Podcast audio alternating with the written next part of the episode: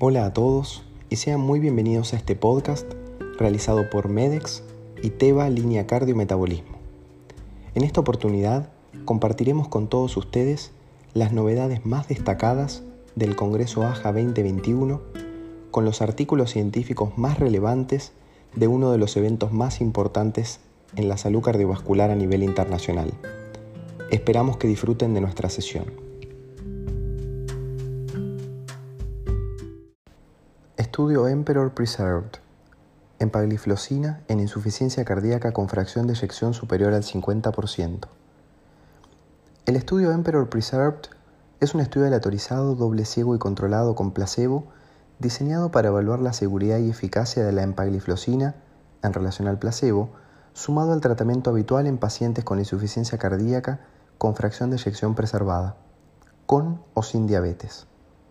Este estudio incluyó 5.988 pacientes que fueron aleatorizados a recibir empagliflozina de 10 miligramos o placebo. La aleatorización fue a su vez estratificada de acuerdo con la fracción de eyección basal.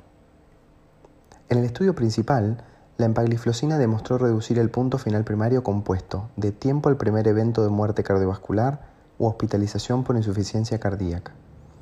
Durante la segunda jornada del Congreso AJA 2021, se presentaron los resultados de un subanálisis preespecificado del estudio Emperor Preserved en el subgrupo de pacientes con fracción de eyección ventricular izquierda mayor al 50%.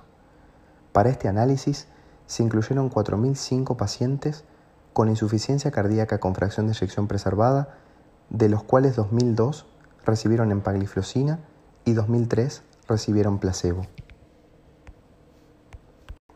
En esta población de pacientes, la empagliflozina redujo también el punto final primario combinado a expensas de una reducción en la primera hospitalización por insuficiencia cardíaca. No se observaron diferencias significativas en la ocurrencia de hospitalizaciones totales por insuficiencia cardíaca ni en la mortalidad cardiovascular. En el subgrupo de pacientes con una fracción de eyección entre 41 y 49%, la empagliflozina redujo el punto final primario a expensas también de una reducción de la primera hospitalización por insuficiencia cardíaca. Además, en este grupo de pacientes, la empagliflozina se asoció a una reducción de las hospitalizaciones por insuficiencia cardíaca.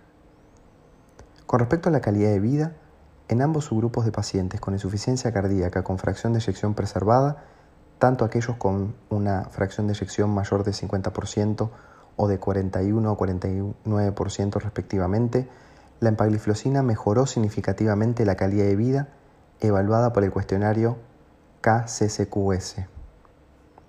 Por lo tanto, de este estudio podemos destacar que la empagliflozina redujo significativamente el riesgo de muerte cardiovascular y hospitalización por insuficiencia cardíaca en pacientes con fracción de eyección superior al 50%, junto con una mejoría en la calidad de vida.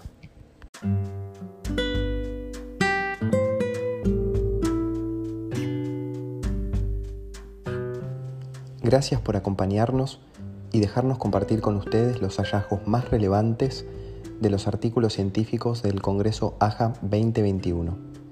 Esperamos que hayan disfrutado de nuestra sesión y contar con ustedes en una próxima oportunidad.